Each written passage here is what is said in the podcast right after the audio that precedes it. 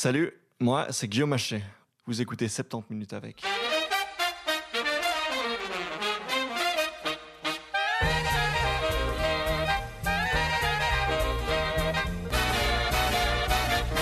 Salut les gens, j'espère que vous allez bien. Ravi de vous retrouver une fois de plus. Pour une fois, j'ai respecté mes engagements. Je suis très content de livrer cet épisode seulement deux semaines après le dernier. Vous avez été nombreux à apprécier mon entretien avec Zaka Katabi. Merci pour vos retours, ça fait toujours énormément plaisir. De mon côté, j'ai été vacciné euh, la semaine dernière. J'ai eu la chance de remplacer indigestement et j'ai pu recevoir ma première dose du vaccin Pfizer. Tout doucement, on s'approche de la fin de cette pandémie et ça, c'est plutôt cool. Et à propos de pandémie, on va en parler à nouveau, et plus précisément des théories du complot qui ont fleuri ces 15 derniers mois.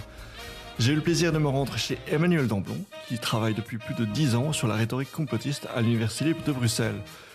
Comment peut-on reconnaître un discours complotiste? Pourquoi y en a-t-il tellement de nos jours? Quels outils pour lutter contre ces tendances? Ensemble, on a pu aborder toutes ces questions et bien plus encore. Juste une précision avant de se lancer, on jargonne un petit peu dans l'épisode, on essaye de définir les termes employés à chaque fois. Donc si jamais vous êtes distrait et que vous ne saisissez pas ce que signifient les mots comme euh, épidictique ou apodictique, n'hésitez pas à revenir un peu en arrière. Bonne écoute J'ai aujourd'hui le plaisir de recevoir Emmanuel Damblon. Emmanuel, bonjour. Bonjour. Emmanuel Damblon, vous êtes professeur à l'Université libre de Bruxelles, euh, à la faculté des lettres. Vous enseignez la rhétorique, les théories de l'argumentation et l'histoire des idées linguistiques. Et vous travaillez au sein du groupe de recherche en rhétorique et en argumentation linguistique, donc le fameux Graal. J'aime beaucoup cette, euh, cet acronyme. Euh, et vous êtes régulièrement dans le jury des concours d'éloquence Eloquentia. Est-ce que j'ai oublié quelque chose? Non, c'est tout à fait parfait. Merci beaucoup. Belle présentation. Alors, j'avais eu le plaisir de recevoir Olivier Klein il y a exactement un an pour parler de conspirationnisme. Donc plutôt à travers le prisme de la psychologie sociale, puisque c'est son domaine. Euh, la question est toujours et plus que jamais sur la table. Et donc, on va parler ensemble dans, dans quelques instants des discours complotistes, donc vus à travers le prisme cette fois plutôt de l'analyse de discours, de la rhétorique, puisque mm. ce sont vos spécialités, vos domaines. Euh, mais peut-être avant de se plonger au cœur du sujet, mais parlons un peu de vous. Mm. Qu'est-ce qui vous a amené à travailler en linguistique? Qu'est-ce qui fait que vous, en tant que personne, vous êtes attiré par les questions voilà, de, de rhétorique, d'analyse de discours et ainsi de suite? Ah mais c'est une très gentille question parce qu'elle me permet de, de, de raconter un souvenir d'enfance, une anecdote qui peut-être résume un peu euh, ma passion pour la linguistique euh, qui est, euh, je ne vais pas dire de naissance parce que ce serait exagéré, mais depuis toute petite. Et cette anecdote, c'est que j'avais une nounou portugaise et je devais avoir 4 ou 5 ans, donc je n'avais pas encore appris à lire et à écrire. Mais je m'étais inventé une petite théorie personnelle de la traduction que j'ai soumise à ma nounou portugaise que j'appelais Joujou. Et cette théorie était la suivante, c'est que puisque le A est rouge en français, il devait peut-être être vert en portugais. Et puis Joujou m'a dit mais non ma chérie, le A n'est pas rouge en français et donc encore moins vert en portugais. Tu es très gentille mais tu es encore trop petite, tu dis n'importe quoi. Et en fait, je me suis rendu compte à cette occasion que je faisais de la synesthésie. Ah, formidable. Et donc, bon, ben, mon paradis euh, synesthésique s'est écroulé euh, au cours de cette conversation avec euh, Joujou. mais je crois que je tiens là l'origine de ma fascination pour les phénomènes linguistiques, pour, pour le lien entre le sens et les sons, et de proche en proche pour les mécanismes de, persuasion et d'argumentation. Hmm.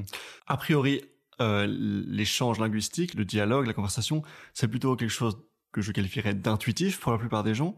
Quand on travaille dans la faculté des lettres, quand on analyse les discours, quand on va chercher les formules rhétoriques, etc., on part, on quitte largement l'intuitif et on part dans l'intellect, dans le réfléchi. Est-ce que vous êtes ce genre de personne?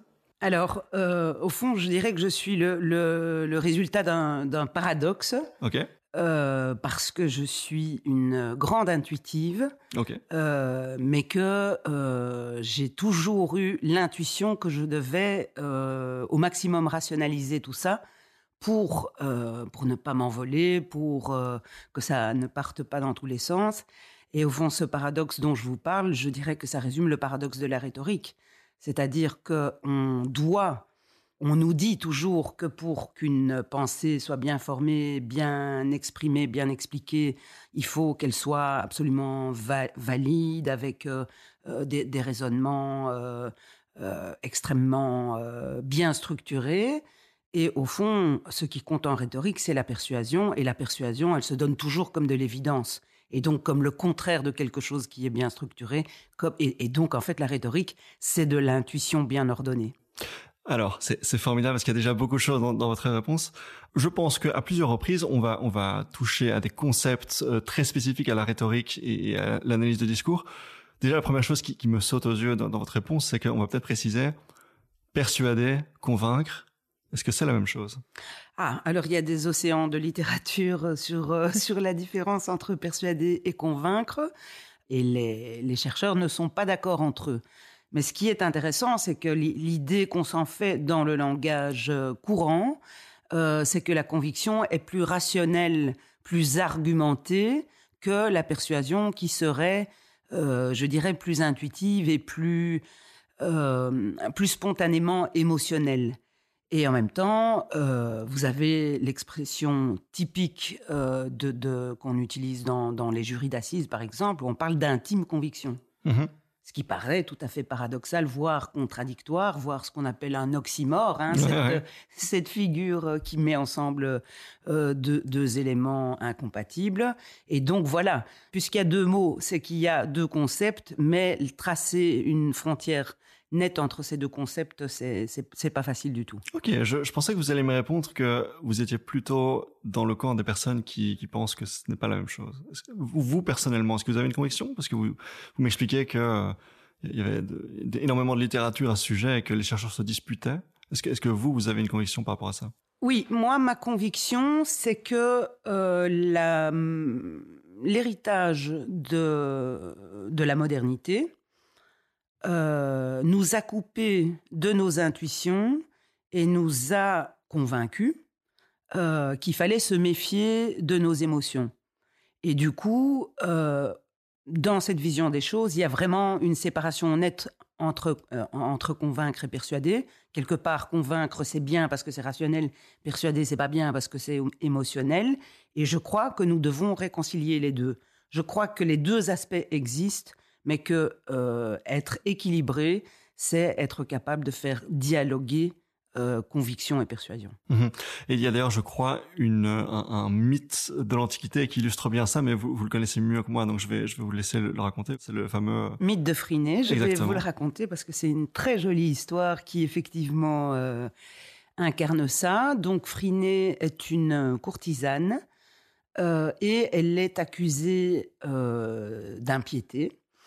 Euh, elle se rend euh, au, tribunal et elle est défendue par euh, son avocat qui s'appelle Hypéride. Dans certaines versions de, du mythe, on dit que c'est aussi son amant, enfin peu importe.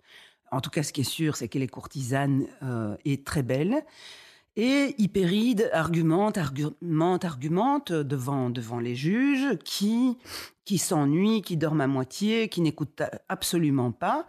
Et à court d'arguments, à un moment, il arrache la euh, tunique de Phryné, euh, découvrant ainsi devant les juges sa splendide euh, nudité. Et comme un seul homme, si j'ose dire, il décide d'acquitter Phryné. Alors, il y a un épilogue au mythe, c'est que après cette scène extrêmement euh, émotionnellement fortes. Ils se sont réunis, se sont très fort inquiétés de ce qui leur est arrivé, euh, de ce qui s'est passé, et ont, exigé euh, depuis ce moment-là que les, les accusés n'apparaissent plus dans le prétoire. Et donc ce mythe, effectivement, résume cette concurrence entre conviction et persuasion, puisque dans un premier temps, Hypéride argumente et donc avance euh, euh, une, série de faits euh, rationnels et de bonnes raisons qui devraient, par la magie de l'inférence, du raisonnement, du syllogisme, arriver à la conclusion qu'il faut acquitter Friné. Et en gros, ça ne fonctionne pas du tout. Et du coup, c'est le, le, geste qui, d'une certaine façon, résume tout ce que tout ce que vous avez dans, dans, dans la force d'un témoignage, euh, et ce geste qui dévoile la nudité de, Friné, qui d'une certaine façon, magiquement, euh, illustrerait son innocence. Ce qui est évidemment, si vous essayez de mettre ça dans une loi, c'est non seulement irrationnel, mais scandaleux. Les gens qui sont beaux sont généralement innocents. C'est, enfin, non seulement c'est faux, euh, mais en plus c'est très très grave. Mhm. Euh, voilà.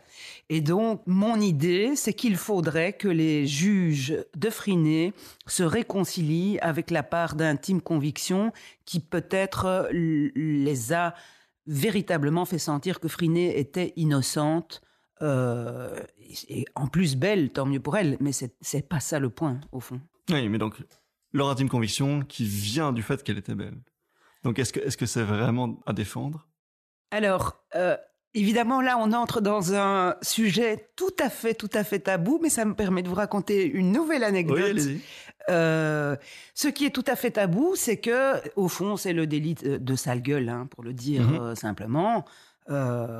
et nous avons des intuitions de délit de sale gueule. nous utilisons des expressions euh, disant je le sens pas, celui-là, je la sens pas, celle-là, etc.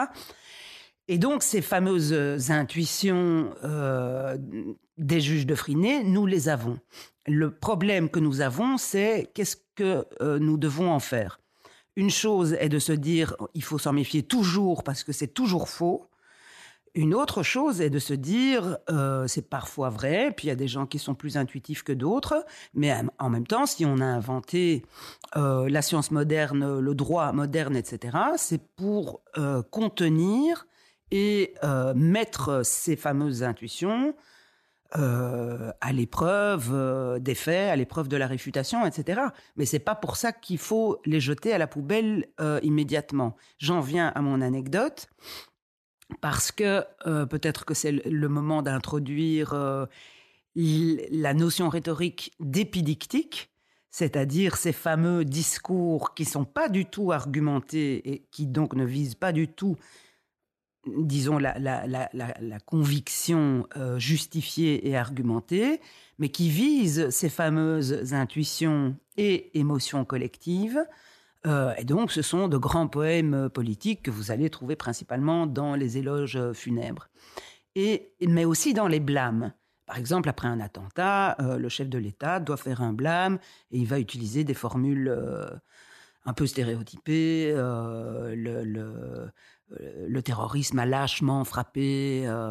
Enfin, il y, a beaucoup d'idées de, lâcheté. Et puis, il y a aussi beaucoup de termes esthétiquement connotés. Mhm. Et donc, euh, j'en viens finalement à mon anecdote. On va revenir un peu plus tard, je pense, sur le, genre de l'épidictique. Mais donc, mais donc l'anecdote, oui. L'anecdote, oui, c'est ça, parce que ça fait un lien. Si, si vous voulez, c'est friné à l'envers. Euh, l'autre jour, euh, il y, a, déjà quelque temps, euh, une discussion entre amis se déroule et quelqu'un critique la coiffure d'une amie commune en disant Écoute, ça va pas du tout, tu vois bien qu'il y, a un vrai problème mmh caractériel, t'as vu comment elle se coiffe. Et là-dessus, petite polémique, mais enfin, on juge pas les gens sur leur physique ni sur le choix de leur coiffure, etc. Et là, j'en profite pour leur expliquer comment, j'explique à mes étudiants comment faire un bon blâme. Et comment faire un bon blâme, c'est ça. C'est-à-dire, c'est prendre un trait physique, la personne n'en peut strictement rien. Vous allez me dire, la coiffure, ça se discute encore, elle pourrait changer de coiffeur, etc. Mais bon, euh, c'est en fait associer un trait physique à un trait moral. Oui regarde comment elle est coiffée, elle pourra jamais faire euh, la, tâche qu'on lui demande. Et si vous comprenez ça, vous comprenez à peu près tout le genre épidictique.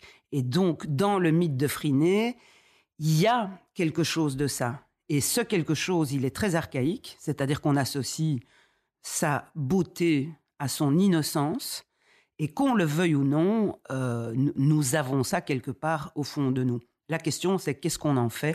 Est-ce qu'on le jette à la poubelle ou est-ce qu'on le met comme ça dans la science et dans le droit? Bah, Évidemment, la, vérité, je dirais, est entre les deux. C'est-à-dire, il faut récupérer quelque chose de nos intuitions et il faut mettre le paquet pour les rationaliser au maximum. Formidable. On va, on va y revenir, comme je le disais un peu plus tard, puisqu'il est question d'analyser le complotisme à travers ces outils-là. avant, avant, de, avant d'en arriver là, la rhétorique, c'est une discipline qui demande énormément de, de pratique, évidemment, avant d'arriver à quelque chose de, de, décent. Tout le monde ne devient pas Cicéron du jour au lendemain. Mm-hmm. Vous avez clairement euh, beaucoup plus d'expérience que moi à ce sujet. Donc la question que je voulais vous poser, c'est est-ce que vous gardez en permanence vos lunettes de linguiste, d'analyse de discours? Concrètement, quand vous allumez votre radio, votre télé, et que vous entendez euh, nos politiciens habituels faire euh, des, argumentations, faire des, discours politiques, est-ce que euh, vous vous amusez spontanément à déconstruire leurs argumentations, à, chercher les, figures rhétoriques? C'est une question, au fond, que, je ne m'étais jamais posée. Et je crois, pour être tout à fait honnête, que c'est devenu un peu une seconde nature. Ok. Euh, intuitivement, donc Intuitivement. C'est-à-dire, je ne cherche pas du tout à le faire, mais euh, oui, c'est devenu une seconde nature et, je m'amuse, euh, je dirais, des succès et des échecs rhétoriques de ce que je peux entendre autour de moi, oui, certainement. Ok, très bien. Et donc, sur base de cette question-là, plus généralement, est-ce que, selon vous, il y a eu des, des évolutions notables ces 20 dernières années dans la rhétorique, dans la forme des discours de nos politiciens? Alors, vous dites ces 20 dernières années. Euh... Oui, j'ai pris ce chiffre au pif, je le confesse. C'est vrai? Oui. Parce que. Euh, bah, c'est vrai que 2001, le, le, 11 septembre, effectivement. C'est exactement ce que j'allais dire. C'est que si, si, si vous l'avez choisi au pif, il n'y a pas de hasard, hein, comme disait l'autre, il n'y a que des rendez-vous. Et, et, bien entendu que euh, y a, nous sommes nous sommes entrés dans l'ère conspirationniste. D'accord. Euh, ça, c'est certain. Même dans la bouche de nos politiciens, alors? Dans la bouche de, nos politiciens, euh, par effet miroir. D'accord. C'est-à-dire qu'ils ont conscience du fait qu'il y a un degré de défiance et des théories alternatives ou des discours alternatifs qui sont euh, toujours potentiellement présents. Et chaque orateur a en tête l'auditoire auquel il s'adresse et je crois que nos politiciens, euh, prenons le, cas de la campagne de vaccination qui, nous occupe euh, en ce moment, eh bien, euh, on sent que dans les discours, il y a l'intention de rassurer et de lutter contre une défiance qui, s'incarne ou qui se manifeste dans les, théories du complot. Donc oui. Mmh Donc par incidence, indirectement, il y a une répercussion sur la, façon dont les politiciens euh, s'adressent aux gens. Oui, et peut-être aussi une deuxième chose euh, qui, a peut-être 20 ans ou un peu plus, c'est qu'il y a l'idée euh, qu'il faut persuader, qu'il faut emporter l'adhésion et que ça n'est pas du tout évident et que vont manifestement se former chez, des, praticiens de la communication qui, à mes yeux, ont un principal défaut, c'est qu'ils donnent euh, des trucs, mmh des recettes, et qu'ils ne forment pas avec des outils euh, qui permettent euh, de, de, trouver sa propre recette comme un, comme un grand chef cuisinier. Oui. Donc concrètement, une politicienne va apparaître sur un plateau de BFM TV, on va le, on va l'attaquer, on va la, contredire et elle va sortir des formules bateau du style euh, ah, je pense que notre pays est une chance. Exactement. Et on sent que qu'elle l'a sorti, euh, enfin qu'elle a, elle a des formules à sortir et qu'elle l'a sorti. C'est ça, voilà. Et ça fait un peu l'effet inverse malheureusement, je pense. Mm-hmm. nous sommes d'accord. voilà. Et donc on, s'approche tout doucement du, cœur de la question. le, le contexte, c'est évidemment aussi la crise de la démocratie. On parle de l'entrée dans une ère post-vérité, mhm. on en reparlera. Euh, nos sociétés elles sont de plus en plus fragmentées, divisées. Alors du coup, la question c'est, est-ce que la rhétorique peut nous aider à sortir de cette crise? Est-ce que c'est un outil pertinent? Oui, je crois que oui. Alors euh, évidemment, vous avez compris que, que, je suis... Euh, Biaisé je suis biaisée dans, dans, le sens où je suis véritablement tombée amoureuse mhm. de ma discipline, puisque comme je vous l'ai raconté tout à l'heure, ça, ça, remonte à loin dans mon enfance.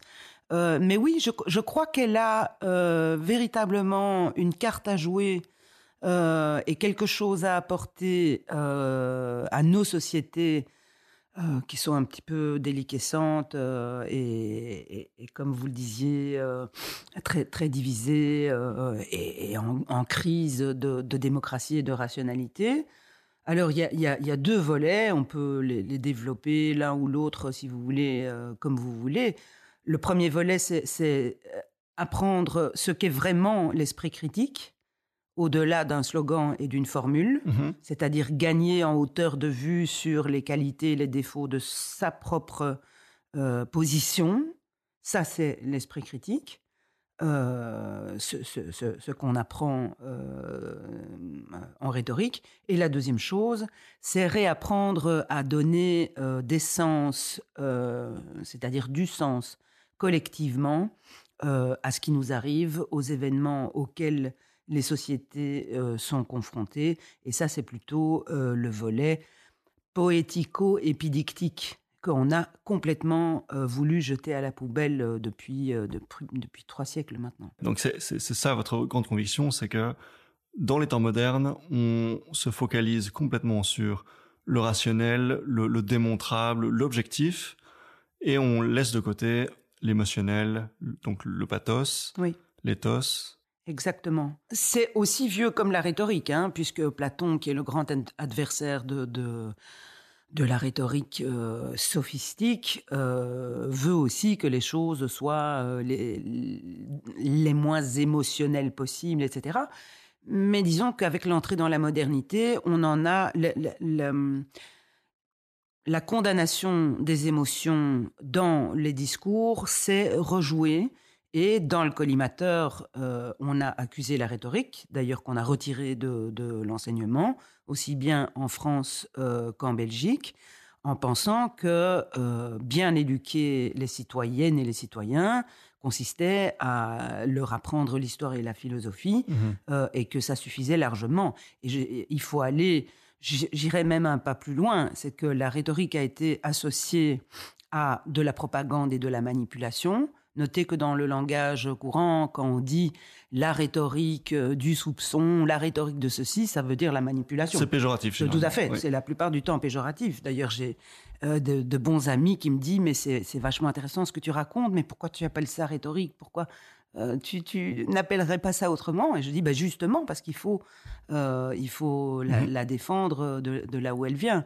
Donc ça, je pense que c'est un élément important, effectivement, de euh, de, voir que, nous, nous souffrons, nous avons cru que nous que, la démocratie serait piégée par trop de rhétorique, et, j'inverse la formulation, je pense qu'elle a été piégée par pas assez de rhétorique, par une carence en rhétorique. Mmh mmh vous dites, on a laissé tomber la rhétorique en Belgique et en France, mais alors si je ne dis pas de bêtises, il me semble que dans le, fameux pacte pour un enseignement d'excellence, qui, est censé, je crois, impacter les, secondaires à partir de 2027, donc, encore un peu de temps.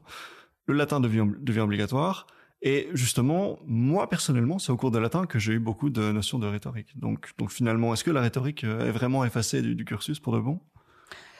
Euh, bah, si, si d'ici 2027, euh, elle est remise au goût du jour dans l'enseignement via le latin, moi j'en serais tout à fait heureuse. Évidemment, je vous parle d'avant ça, mais, mm-hmm. mais en, tout cas, euh, c'est vrai ce que vous dites, c'est que quand j'ai l'occasion euh, d'en parler avec des, responsables de l'enseignement, qui sont de plus en plus conscients qu'il manque cruellement de quelque chose pour former véritablement à l'esprit critique. Oui. On parlait il y a un instant du concept de post-vérité. Mmh. Comment est-ce que vous définissez cette notion de post-vérité? Alors, euh, il y a plusieurs choses à en dire, mais je crois que la, première chose à en dire, c'est que par par sa structure même, euh, elle évoque la postmodernité, c'est-à-dire quelque chose qui serait au-delà euh, de, la vérité, euh, et, bien sûr ancré dans une épistémologie postmoderne qui, en gros, pour, simplifier très fort, aurait tendance à dire euh, que, que à peu près tout se vaut, qu'à peu près tous les discours doivent être mis au mhm. même niveau, qu'ils soient argumentés. Ou, la... fameuse formule la vérité n'appartient à personne, mm. chacun a sa propre vérité. Voilà, exactement. Et donc, euh, la post-vérité, c'est ça. Et, je crois que souvent, dans les, analyses, elle est confondue avec euh, du mensonge ou de la propagande. Mais ce que je défends, c'est que c'est beaucoup plus grave que du mensonge et de, la propagande. Euh, c'est bien entendu ce qu'on a vu chez, Trump, mais il n'y a pas que lui. C'est que c'est une euh, comment, comment je vais dire ça? C'est un mépris officiel et affiché pour la vérité. C'est une position épistémologique spontanée qui dit la vérité, c'est un truc dépassé, c'est un truc de plouc, euh, c'est un truc euh, tout à fait euh, vieux et, sans aucun intérêt. Mhm. Et au fond, ça me fait penser à, cette prophétie de Nietzsche qui, disait on va bientôt perdre le goût du vrai. La vérité, la post-vérité, c'est le témoignage du fait qu'on a effectivement perdu le goût du vrai. Et donc vous semblez dire que cette post-vérité, ça nous vient de donc du postmodernisme et de, quelque chose qui est très ancré dans dans nos cultures. Est-ce que est-ce que est-ce que vous pouvez approfondir d'où est-ce que ça vient exactement cette tendance à mettre de côté bah, cette vérité objective, cette, c'est, le factfulness finalement. Le... Oui, c'est ça. Euh, alors déjà, je pense qu'il euh, faut voir que une, euh, un phénomène contemporain ou récent n'efface pas nécessairement ce qui s'est passé avant. Mhm. Donc le phénomène de la post-vérité, il se nourrit aussi, bien entendu, euh, de, la bonne vieille propagande, euh, de la propagande de guerre, de, du déni collectif, des négationnismes, etc. Ça, ce sont des choses qui sont, euh, qui sont très anciennes. Et il y a de ça aussi dans la post-vérité. Mais la véritable nouveauté, je crois, c'est qu'elle témoigne du fait que la frontière entre réalité et fiction s'est totalement brouillée et que quelque part, c'est revendiqué euh, jusque dans les universités comme une position tout à fait, tout à fait rationnelle mmh euh, ou intellectuellement acceptable. Donc je crois que ça, dit un petit peu ça. Oui, donc ça, dit ça, ça, ça, s'illustre très bien, donc on va y revenir, mais par le conspirationnisme, donc par cette, cette, euh, notion de, comme vous le disiez, cette frontière entre euh, réalité et fiction qui s'amoindrit, qui s'efface. Mais je reviens, je reviens avec ma question, et peut-être que vous n'avez pas de réponse, et c'est une mhm. réponse tout à fait valide. D'où est-ce que ça vient? Cette post-vérité Oui, c'est ça. Si ce n'est pas forcément tout nouveau ces 20 dernières années, c'est en tout cas euh, ces 20 dernières années qu'on le constate peut-être le plus. J'espère que je ne dis pas de bêtises. Euh, euh, ce qu'on dit, c'est que la post-vérité, c'est beaucoup plus récent. Hein. Elle, est entrée, le terme est entré dans le dictionnaire d'Oxford euh, en 2017, si je me souviens bien. Donc c'est assez récent. Très contemporain. Oui, voilà, exactement. Donc c'est et ça, peut-être, on aura l'occasion d'en reparler, c'est qu'il y, a deux générations de théories du complot. On n'est plus du tout dans le bon vieux, si j'ose dire, euh, complot du 11 septembre 2001. Ça, on peut... donc, si, on revient euh, systématiquement donc, au 11 septembre 2001, qu'est-ce, que, qu'est-ce qui fait dans cet événement que euh, ça, déclenche une vague de, de complotisme, de post-vérité de... Alors, donc, je crois qu'il faut séparer deux aspects. Euh, pour revenir à votre question qui est d'où viendrait la post-vérité, euh, je m'étais pas posé la question comme ça, donc merci. Mhm. Euh, mais euh, une hypothèse, c'est qu'elle viendrait en remplacement des récits épidictiques qui devraient être là pour nous aider à donner du sens à des événements invraisemblables comme euh, l'a été euh, l'attaque des tours jumelles en, 2001, comme l'est aujourd'hui euh, cette pandémie mondiale que nous traversons, et comme je crois qu'il faut absolument remonter à la découverte des, camps de la mort en 1945. C'est-à-dire, en fait, ça fait 80 ans qu'on qu'on passe de sidération en sidération. Et la seule chose qu'on puisse essayer de faire pour rationaliser un petit peu tout ça, ou en tout cas pour, pour surmonter ces sidérations, c'est euh, produire des récits collectifs qu'on va trouver dans, la, euh, dans, dans, les fonctions épidictiques. Et donc, comme on ne fait pas ça, ben, la post-vérité vient en remplacement de ça. Et donc, hmm. quelque part, elle nous dit, je vais vous réinventer une histoire euh, sauf qu'elle ne se présente pas comme une histoire, elle se présente comme la vérité. Ok, donc pour reprendre ça, il y a l'idée que on a ces événements traumatiques. Vous donnez l'exemple des, camps de concentration ou du 11 septembre. Il y a en réponse à ça une absence de de sens collectif, de direction, de mais que se passe-t-il, pourquoi, de, voilà, de, réponse au pourquoi. Et pour répondre à, ce pourquoi, on est plutôt sur du euh, très froidement du factuel, du logos, du, du, mathématique, et, et, assez peu sur donc des fonctions épidictiques, des fonctions poétiques. Est-ce que j'ai bien compris? C'est exactement ça. Et pour aller euh, au bout de, de, votre proposition que, que, je trouve très éclairante, c'est que... Euh... Je n'ai fait que répéter ce que vous disiez. ah ben voilà, vous, vous éclairez ce que je dis, c'est génial. Euh, mais au fond, le cœur de la question, c'est que s'est-il passé? Voilà, je, dirais ça. C'est ça. C'est là, en fait, c'est ce que vous avez dit qui m'a fait prendre conscience que le cœur de la question, c'est que s'est-il passé? Et l'épidictique est là pour nous raconter euh, une histoire collective qui nous raconte ce qui s'est passé. Et le négationnisme, à la question que s'est-il passé, répond rien.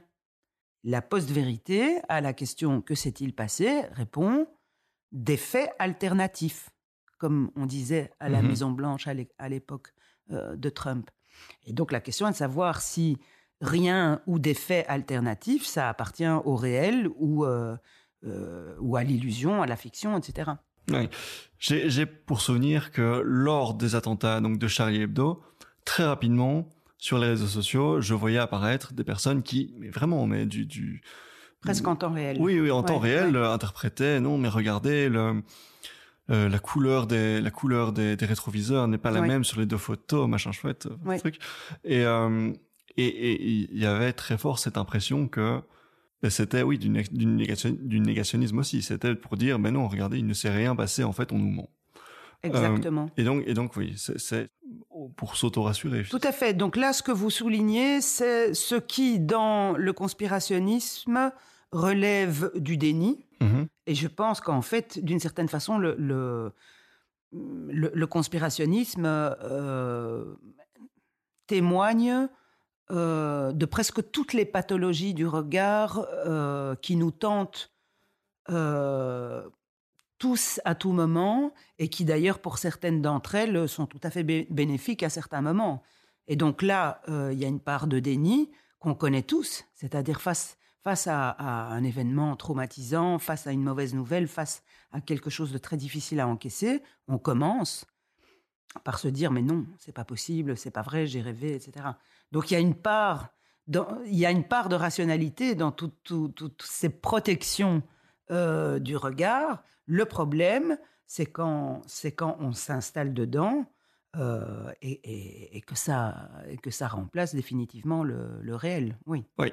Et donc, à ce moment-là, si on a fixé le problème, la solution, ce serait quoi? De fournir des fonctions épidictiques de par nos institutions, de donner, d'utiliser des, des, voilà, des, vous parlez de poésie, donner du sens grâce à la poésie. On ne comprend pas très bien. Qu'est-ce que, quelle serait la, à quoi ressemblerait la solution? Euh, Pour le face aux théories du complot?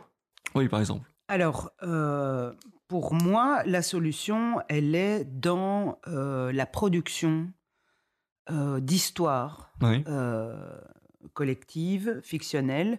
Ben, je vais vous raconter peut-être un petit peu l'expérience que, j'ai déjà en ces matières. Alors, il y, a, quelques années, avec un, un, chercheur de mon équipe qui s'appelle Benoît Sens, on, on est intervenu à l'école euh, Marguerite Yourcenar, qui venait d'ouvrir ses portes pour donner des exercices de rhétorique. Alors, ce qui, il n'était pas du tout question de théorie du complot, euh, c'est pas du tout pour ça qu'on allait, c'était plutôt pour euh, développer l'esprit critique, etc. Mais on s'est dit, on va quand même leur donner quelques outils de, de récit collectif, et on a voulu faire ce que faisaient les anciens, c'est-à-dire comment les anciens faisaient de l'épidictique, bah, tout simplement, ils avaient Homère. Ils, avaient l'Iliade, l'Odyssée, les mythes. Euh, je vous ai raconté tout à l'heure celui de Phryné, mais on raconte Ulysse, euh, on raconte euh, Achille, etc. Et, et, ça servait de grande marmite épidictique. Et si on voulait mettre en avant des vertus, ben, on disait, hmm. on chantait le courage d'Achille, etc., etc. Donc la solution, c'est trouver le nouveau Homère C'est ce qu'on s'est dit, voilà. On s'est dit ça, Benoît et moi, mais on a été complètement naïfs. Parce qu'on s'est dit, c'est quoi le nouveau Homer? Est-ce que c'est euh, la guerre des étoiles? Est-ce que c'est Harry Potter? Est-ce que c'est, euh, je ne sais pas, des fables? On a un petit peu essayé de tout. On a fait des mhm. sondages auprès des enfants et on s'est rendu compte que, justement, on en revient peut-être à ce qu'on disait tout à l'heure, que qu'il n'y avait plus de récit commun, tout simplement. Il y a trop de fragmentation, trop de, trop de propositions culturelles, et tout le monde ne regarde pas Game of Thrones, donc le, Game of Thrones ne peut pas devenir le nouveau Homer. Exactement, surtout qu'à l'époque, il n'y avait pas encore euh, Game of Thrones. Mais en fait, c'était c'est exactement ça. Et du coup, j'en viens à la deuxième solution qu'on a euh, qu'on a trouvé maintenant avec euh, Lucie, donc qui est dedans celle qui est mon assistante, avec qui je, donne cours sur les théories du complot, et là, on leur fait produire leur propre théorie du complot. Ah oui. Voilà. Donc, vous proposez ce travail-là à vos étudiants dans le but de les vacciner, ou bien dans le but de remplacer les théories du complot par un, autre discours épidictique euh? alors, c'est une très bonne question aussi, euh, parce qu'il y a euh, des, apparemment des, hypothèses sur la vaccination, sur l'inoculation. Mhm. D'ailleurs, on est en discussion avec euh, Olivier euh, autour de ces choses-là. Et en fait, c'est pas ça. Donc, c'est ni l'un ni l'autre. Ce qu'on euh, cherche à faire, c'est principalement deux choses. Parce que d'abord, d'abord, on leur fait produire leur propre théorie du complot, mais après un cours entier de rhétorique, où ils ont une, une, énorme boîte à outils technique en sachant exactement euh, comment faire pour que, pour que le discours conspirationniste soit le meilleur possible. Mais là, là ça, n'est que la première partie du travail. La deuxième partie, qui est au moins aussi importante que la première, c'est qu'on leur demande un retour euh, réflexif sur ce qu'ils ont fait. C'est-à-dire, ils doivent expliquer voilà ce qu'on, ce qu'on a fait et pourquoi on pense que notre stratégie a été efficace euh, du point de vue du logos, de l'éthos et du pathos.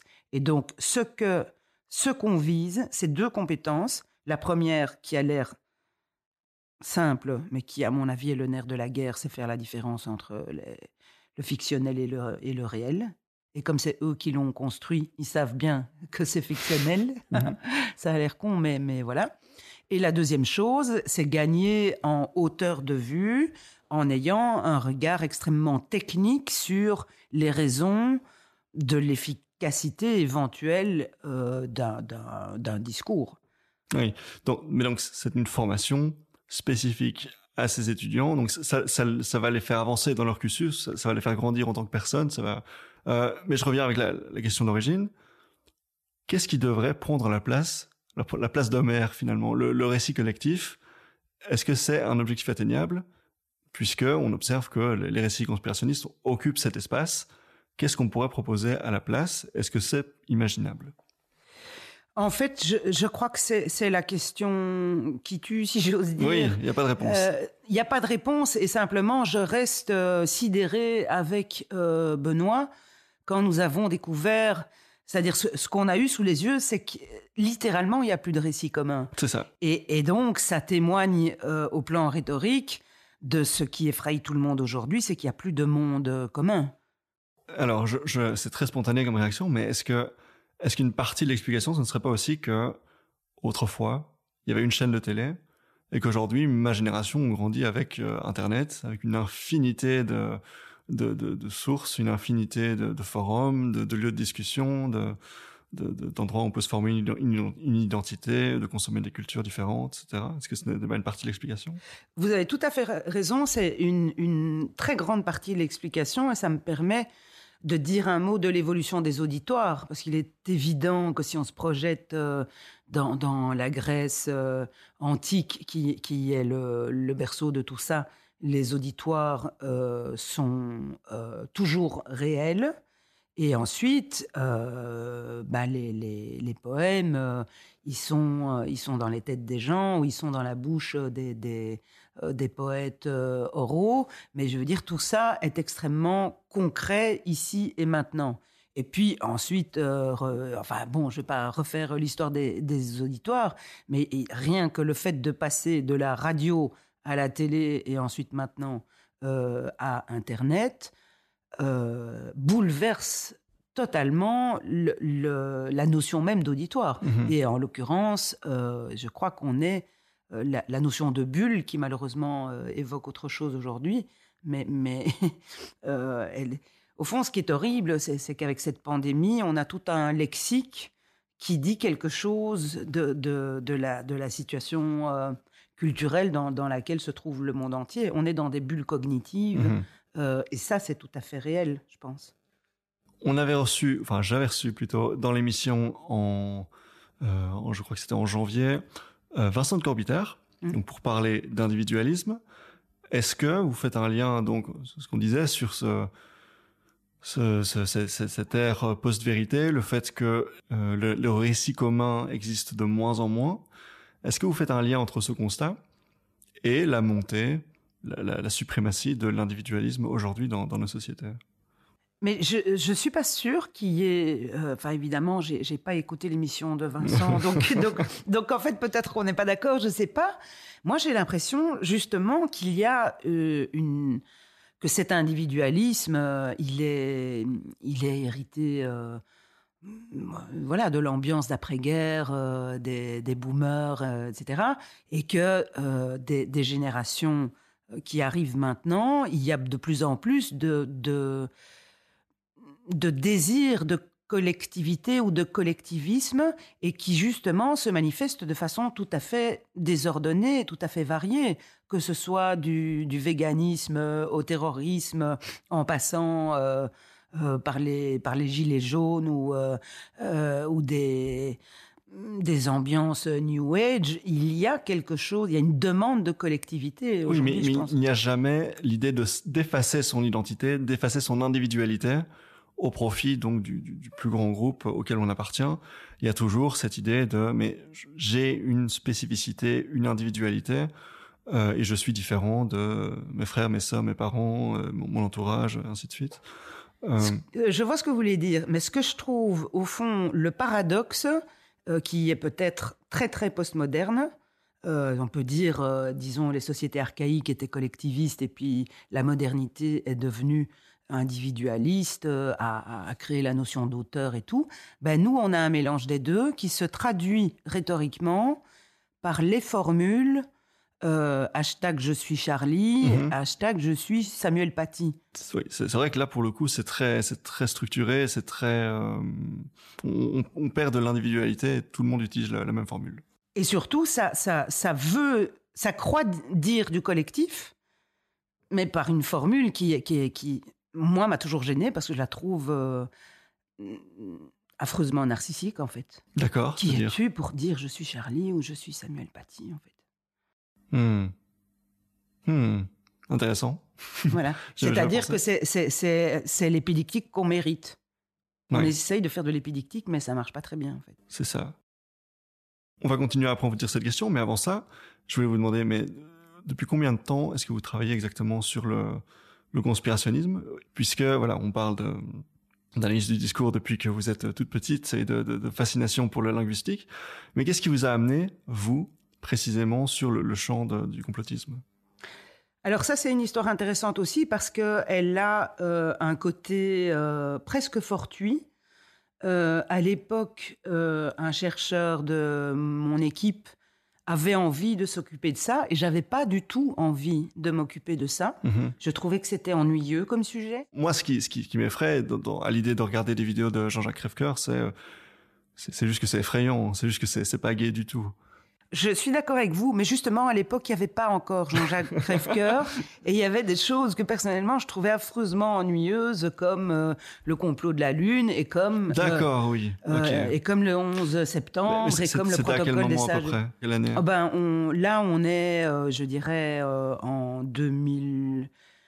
2008-2009, euh, par là. Ok, donc je comprends que ce soit encore assez ennuyeux à ce stade. Et c'est ça qui est très intéressant, c'est qu'en fait, on était encore, c'est un peu comme si on était encore au 19e siècle, si vous voulez, en 2008-2009. Mhm.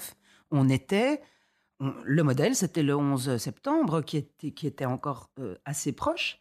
Et donc, ce, chercheur euh, avec qui j'ai édité les rhétoriques de la conspiration après Loïc Nicolas a, a assisté parce que lui trouvait ça intéressant. Et du coup, on a organisé le séminaire, on a, on a édité euh, les actes. et donc, si vous voulez, ce qui est tout à fait troublant, c'est que j'ai commencé à, m'intéresser à ça presque à reculons et à un moment, comme on dit en français, in, tempore non suspecto, c'est-à-dire vraiment. latin, mais oui. Oui. Puisqu'on va remettre du latin dans les écoles, voilà. Mais je veux dire, un moment qui n'était pas du tout euh, l'ère du complotisme dans lequel on est aujourd'hui. Et si vous voulez, ça m'a simplement rattrapé. Et donc euh, maintenant, évidemment, euh, je suis sollicité comme, comme Olivier et d'autres, beaucoup, beaucoup, parce que ça, c'est presque le sujet. Mais donc, mhm. voilà. Et alors, du coup, spontanément, la question qui me vient, c'est, mais si c'était ennuyant, boring en 2007-2008, à quel stade est-ce que c'est devenu vraiment euh, aussi grave? Qu'est-ce qui, qu'est-ce qui a pu euh, déclencher euh, ce changement? Ça, c'est une bonne question aussi.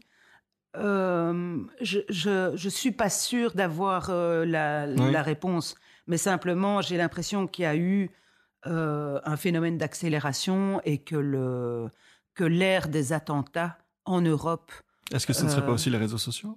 Et bien entendu, il y a un rôle énorme des réseaux sociaux qui, qui est beaucoup plus important aujourd'hui euh, qu'il ne l'était. En 2008 euh, Oui, c'est ça. Ça, ça, s'accélère euh, furieusement. Mais je dirais qu'il y a les deux. C'est-à-dire, et vous voyez, on revient à, l'idée du regard. C'est-à-dire, on, bon, ben, les attentats, ça, a aussi été une nouvelle ère de sidération qui, sont, qui sont apparues en, en, Europe dans, dans ces années-là. Euh, et, les réseaux sociaux ben, jouent aussi sur cette, euh, euh, ces, réponses qui sont liées au regard. Ce que vous disiez tout à l'heure sur, mais regardez les, rétroviseurs mmh qui ont changé de couleur dans, dans, les attentats Charlie. Eh bien, le fait de faire passer des images en boucle produit l'effet mythe de Friné. C'est-à-dire qu'à un moment, ça produit cet effet de persuasion ou d'intime conviction qui est irrépressible. Et vous pouvez ensuite déconstruire, réargumenter tant que vous voulez euh, sur... Euh, prenez le complot de la Lune qui est tout de même vieux euh, de, mhm. de, 51 ans. c'est caricatural à ce stade. Hein, tout à fait caricatural. Ben, vous avez vu le drapeau flotter. d'une certaine façon, c'est terminé, surtout si on vous le fait passer en boucle. Donc il y a cet effet euh, d'intime conviction qui, qui, est liée au, regard et au fait que, que les, images sont sans cesse martelées, en fait. Hmm. Alors, pour être un peu plus technique, oui. parmi les concepts de la rhétorique, il y a bien sûr les trois preuves d'Aristote. Donc, pour rappel, le logos, et corrigez-moi si je dis des bêtises, hein, mais donc le logos plutôt la raison, les arguments, les, les discours, les faits. L'éthos, donc c'est plutôt l'orateur qui il est. C'est son caractère et ses, qualités morales, la façon dont il, se présente, dont il va apparaître. Oui, c'est ça. Et euh, le pathos, donc là plutôt euh, l'émotionnel, euh, le, le ressenti. C'est tout à fait ça. Ok, alors si on se penche sur les contenus complotistes, par exemple, au hasard les, fameux docus comme Ceci n'est pas un complot, ou bien les fameuses vidéos de Jean-Jacques Rêvecoeur, on y revient.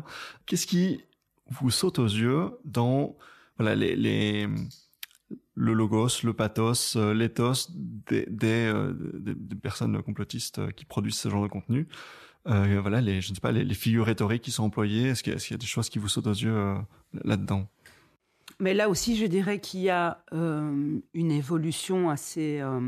pour moi, il, y a, il y, a, en tout cas deux périodes, et je ne sais pas très bien comment les choses ont évolué entre les deux. Mais ce qui me semblait caractéristique des récits complotistes ou des discours conspirationnistes, euh, il y a, je dirais, une, bonne dizaine d'années, quand j'ai commencé à, m'y intéresser, c'est plutôt que euh, les trois preuves, donc ethos, pathos et logos, étaient un petit peu euh, présentaient des traits très mélangés et un peu incohérents. Par exemple, prenons l'éthos, ben, très souvent, vous aviez ou vous avez encore euh, un ethos euh, d'expert. Ça, c'est très important. Euh, voilà, je sais mieux que vous et, je, connais bien mon, domaine d'expertise. Et en même temps, de, de marginal, de quelqu'un qui n'est pas dans les institutions officielles ou qui les a quittées par, Mhm. courage, etc. Et donc ça, ça me paraissait une première caractéristique. Pareil pour, euh, pour le Logos, où il y avait une présentation vraiment d'esprit critique très fort, de machine à argumenter, mais en même temps, euh, euh, une, justement, cette, cette dimension de donner du sens qui était plus épidictique. Et pareil pour le pathos, en gros, pour faire simple, ça, ça reste tout à fait vrai. C'est rassurer en même temps qu'inquiéter. Ce qui paraît tout à fait contradictoire. Oui. Je pense que le, le- y a une dimension euh, qui est on, on rassure parce qu'on donne un sens collectif à ce qui se passe, et en même temps on inquiète parce qu'on sent bien qu'il y a euh, des forces occultes, des intentions cachées euh, qui nous volent peut-être du mal. Donc ça, c'est ma première réponse, c'est qu'il y a des traits, il y a une très grande variété et, et- et peut-être un petit peu... euh, euh, c'est comme un kaléidoscope. Il y a, il y a toutes sortes de, de traits d'éthos qui sont en principe incompatibles entre eux, mais qui là se présentent comme une mosaïque. Donc ça, je dirais que c'est la première chose. Et puis la, la deuxième, euh, qui est plus, plus récente, je dirais, c'est que, prenons euh, Ceci n'est pas un complot, euh, le, le documentaire, ce qui est très troublant, c'est que ça se présente comme extrêmement argumenté, et quand vous regardez d'un petit peu plus près, c'est que de la narration. C'est pas vraiment, c'est pas de Mhm. l'argumentation. Et ça, je pense que c'est nouveau.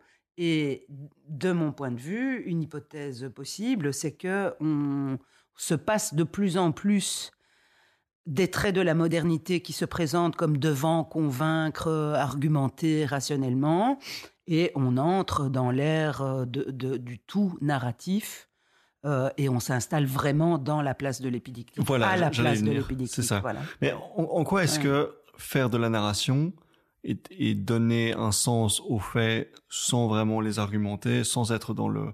Donc, du coup, c'est, si je ne dis pas de bêtises, l'apodictique? L'apodictique, disons que c'est la- l'argumentation. hein, Voilà, voilà. c'est ça. Donc, si, si, si, si on ne fait pas de l'apodictique et qu'on reste donc dans, dans juste la, nar- la narration, qu'on donne un sens aux choses, en quoi est-ce que euh, ceci n'est pas un complot, n'est pas alors de l'épidictique? Parce que l'épidictique, c'est dans la poésie, vous avez toujours des effets euh, qui produisent des émotions collectives positives.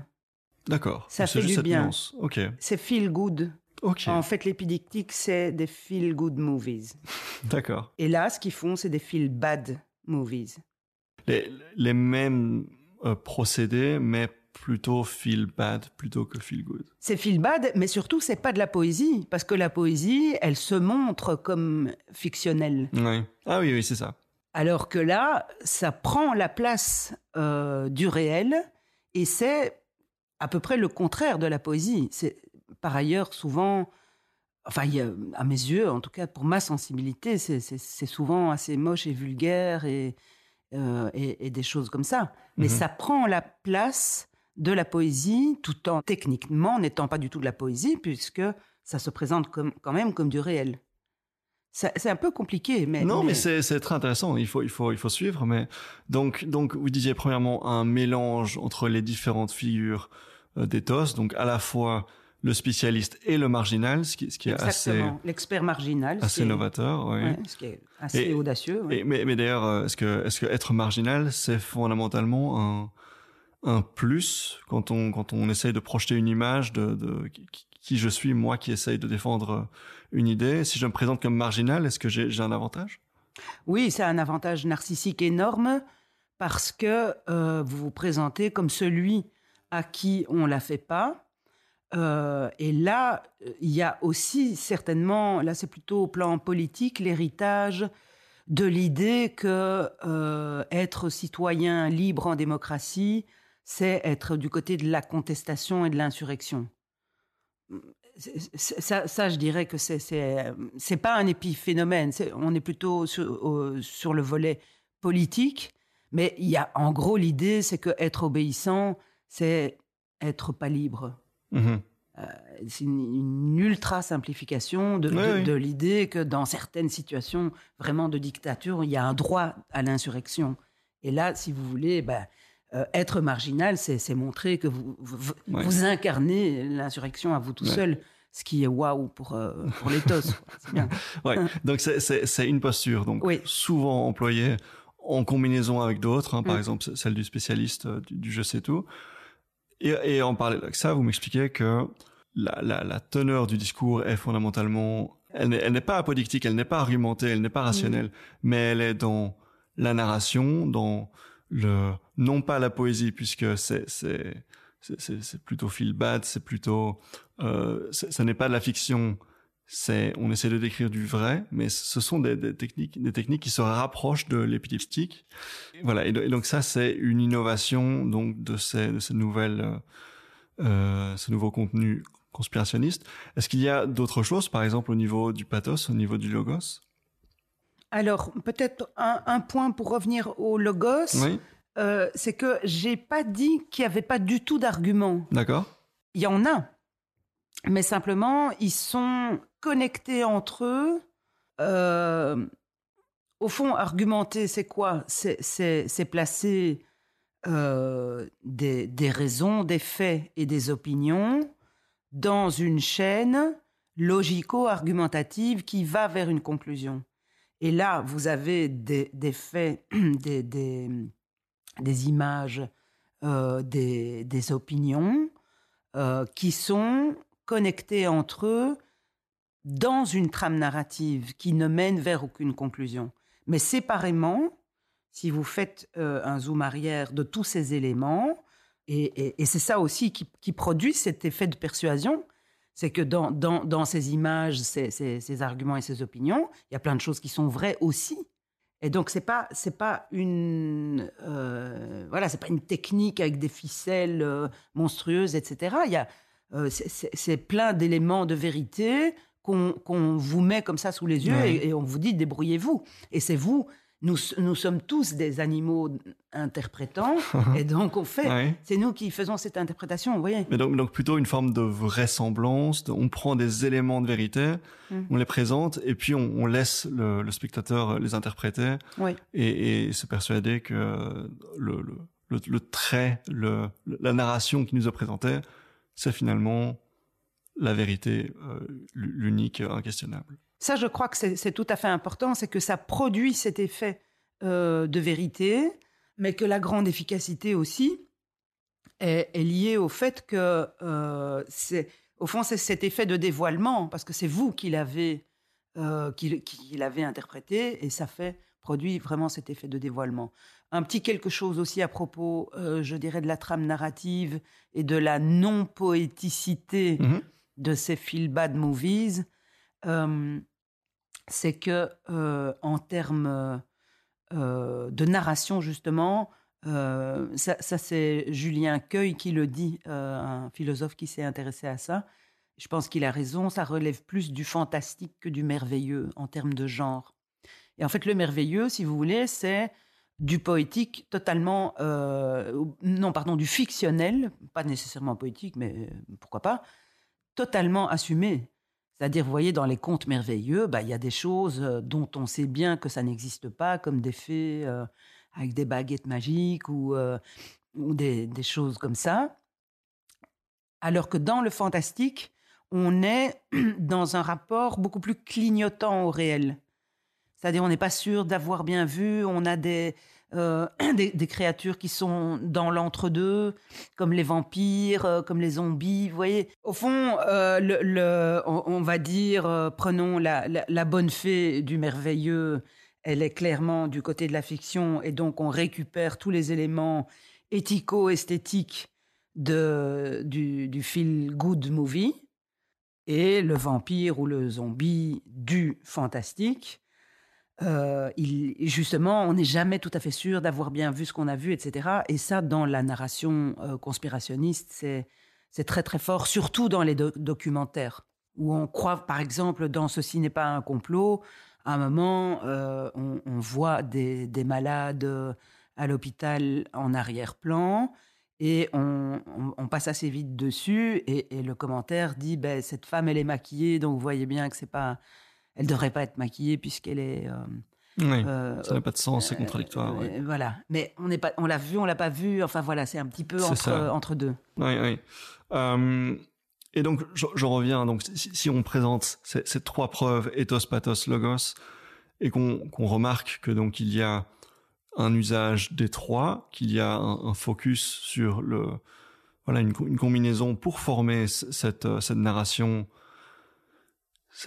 euh, présenter ce, sens que, que voilà ce, ce, bad movie.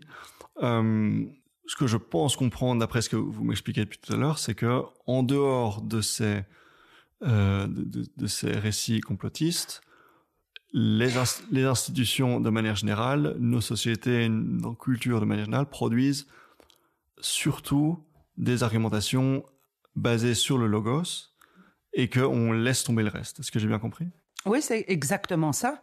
Et donc, euh, ce que je crois, c'est que les producteurs et amateurs de théorie du complot nous renvoient la mauvaise conscience de la modernité qui n'a pas voulu prendre au sérieux euh, le besoin humain euh, naturel de donner un sens collectif à ce qui nous arrive.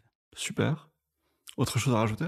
Peut-être une dernière petite chose qui, me paraît important, c'est que justement, peut-être la toute dernière étape qu'on est en train de, voir et de réaliser, je dirais, euh, c'est que beaucoup d'experts cherche à expliquer les théories du complot ou les théoriciens du complot en les euh, déconstruisant, en déconstruisant ce qui, est, ce qui est faux ou pas valide dans leur raisonnement, et à certains moments en les disqualifiant, voire en les ridiculisant. Et je crois que ça a un effet pervers euh, auquel on est en train d'assister vraiment euh, sous les yeux, c'est que de l'autre côté, si on peut dire dans l'autre camp, ben, ils renvoient à ces experts-là leur propre miroir inversé en faisant des analyses d'experts des arguments produits euh, par les experts et en se moquant d'eux et en les ridiculisant. Donc mhm. on est vraiment dans un jeu. Oui, euh, de, part et d'autre, il y a une construction de réalité, de dire mais regardez, c'est évident que cet hurluberlu dit n'importe quoi. Voilà. Et, finalement, il y a une espèce d'équivalence qui se crée. Et c'est l'arroseur arrosé. Et je ne sais pas jusqu'où ça va aller, mais bah, on est. Donc, vous, me donniez l'exemple avant qu'on ait mal l'enregistrement de Olivier Klein, que, je disais, on, l'a reçu dans ce podcast il y a un an. Euh, vous m'expliquez qu'il était allé en plateau sur l'RTBF pour parler donc des propos de Jean-Jacques Crèvecoeur et que dans, dans son dernier euh, dans son dernier vlog, dans son dernier euh, récit conspirationniste, il prend des extraits de cette émission pour, justement, vous disiez l'arroseur arrosé, se moquer d'Olivier. Est-ce que, est que du coup Olivier a eu tort de faire ce qu'il a fait? Est-ce que c'est est -ce c'est ça la conclusion? Alors, pour être un peu plus précise, euh, c'est euh, Jean-Jacques Crèvecoeur fait une réunion euh, en visioconférence avec certains de ses collaborateurs mmh et il montre pas d'extrait, mais il fait allusion. D'accord. en disant j'ai eu affaire à ce chercheur euh, de l'ULB, etc. Euh, et ce qui m'a frappé, quels que soient euh, les contenus, c'est que d'une certaine façon, il mimait ce que Olivier faisait quand on l'invitait à juger. Il se posait en expert finalement. Oui, exactement. Et du coup, il y a vraiment un jeu de miroir. Alors la question de est-ce que Olivier a eu tort, je ne crois pas. Il fait son, son travail de psychologue spécialiste des théories du complot. Mais euh, ce que euh, j'essaye de dire, c'est qu'il y a un phénomène d'accélération et de, et de mimétisme. Vous savez, il y a la fameuse euh, image des neurones miroirs. Enfin, c'est pas une image. Il paraît qu'on a vraiment des. Mais on a des neurones miroirs. Voilà, bien entendu, on les a. Galès et l'a, la, découvert. Je, je, pense qu'il y a quelque chose de cet ordre-là. Il y, a, il y a un jeu de miroir qui est en train de, de s'installer Mhm. Euh, parce que d'une certaine façon, euh, Jean-Jacques Crèvecoeur faisait euh, presque du mimétisme de ce que Olivier avait fait en, en le regardant lui. Et du coup, comment est-ce qu'on sort de ce jeu de, miroir et de, voilà de neurones miroir comme vous disiez? Qu'est-ce que quelle est la solution pour euh, Là, je pense qu'il va falloir euh, continuer de regarder ce qui se passe. Ok. pas encore de réponse à ce stade? Oui, pas, de réponse à ce stade parce que ça vient de sortir à peu près. Ah oui, ok. Et il y a, y a un nouveau phénomène par semaine qui sort pour l'instant. voilà, super. Euh, peut-être un mot alors sur les formations en rhétorique, puisque vous expliquiez que euh, c'était de plus en plus absent des cursus. Et on, évoquait le fait que vous donniez, vous, vous participez régulièrement donc euh, en tant que juré dans les, les concours d'éloquence de Eloquentia. Qu'est-ce qui existe aujourd'hui pour se former en rhétorique si on s'intéresse donc à tout, tout ce qu'on a pu évoquer aujourd'hui? Ben, euh, donc nous donnons euh, des, formations avec, euh, avec mon groupe, le Graal. Mhm. Et, donc il y, a, y a, je dirais, de plus en plus de sollicitations de la part des, des acteurs sociaux, des pouvoirs publics. maintenant, on, ben, on va avoir, j'en profite pour faire la pub, une session début septembre auquel tout le monde peut s'inscrire.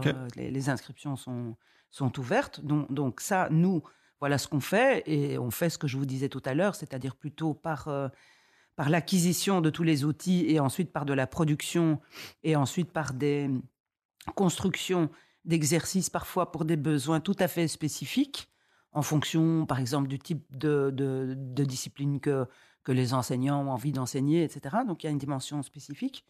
Et je dirais que nous, nous, nous sommes une alternative à d'une part, euh, les ateliers philo qui sont principalement orientés vers le logos, et d'autre part, les concours euh, d'éloquence qui, à mes yeux, ont la très très grande vertu émancipatrice que, que, tout le monde... Euh, enfin, il y, a une émulation, je dirais, euh, qui est très très très positive dans, dans, ces concours. Mais ça manque de fond, c'est ça que vous dites? Ça manque de fond et c'est hors sol. Euh, encore là, la, dernière fois que j'y suis allée, les, les, gamins étaient vraiment bien et tout. Et puis les questions qui leur avaient été posées étaient formulées de telle façon qu'il y avait une négation, ils savaient plus comment ils étaient, est-ce qu'ils sont pour ou contre, qu'est-ce que ça veut dire C'était voilà, je dirais que c'était inutilement compliqué par la formulation et ça n'avait pas grand-chose à voir avec euh, des questions citoyennes que, des adolescents ou des jeunes adultes peuvent se poser aujourd'hui. Et, pourtant, il y a de quoi poser euh, des questions. Et donc, vous, pensez que vos ateliers, alors, répondent à la fois à ce, besoin de, de, forme de que bah évidemment on, est tout mieux. Ça c'est sûr. Mais disons que voilà les, les, deux caractéristiques c'est qu'on essaye d'être le plus réaliste possible en tenant compte des émotions et de l'éthos qu'on essaye d'être le plus technique possible euh, en donnant euh, des outils et qu'enfin on, on, veut être directement euh, concerné par par la vie politique c'est-à-dire de là par exemple on on vient de terminer le cours de rhétorique et argumentation qui, s'adresse euh, aux étudiants euh, d'information et communication à l'ULB. Ben, ils doivent défendre un point de vue sur des sujets de société, du genre euh, faut-il rendre, interdire la vente d'alcool sur le campus, faut-il, enfin des questions tout à fait précises et concrètes, et pas des choses philosophico-poétiques qui, qui, leur nécessairement utile. Formidable. Donc vous dites en septembre Ouais. Où ça? Quand ça? Alors c'est sur le campus de, de l'ULB et, vous pouvez trouver tous les renseignements sur euh, le site euh, de, du Graal. Du Graal, ok. Donc on va sur le site du Graal. Pour... On peut déjà s'inscrire? Et oui, tout à fait. Les inscriptions sont ouvertes. Absolument. C'est il c'est payant, il y a des réductions? Qu'est-ce que c'est euh, payant, mais, mais pas cher. D'accord. et puis, euh, il y, a, y, a, des réductions certainement. Euh, pour les étudiants Oui, voilà, voilà. mais je dirais que ça s'adresse. Enfin, oui, ça s'adresse à, à, tout le monde, mais, mais à mon avis, le public qui, qui se sentira le plus concerné, c'est plutôt les enseignants, les acteurs sociaux, les, voilà, ce, ce monde-là. Formidable. Emmanuel Templon, merci beaucoup. Merci à vous, c'était un plaisir. Mais plaisir partagé. On se retrouve dans deux semaines pour un nouvel épisode. Au revoir.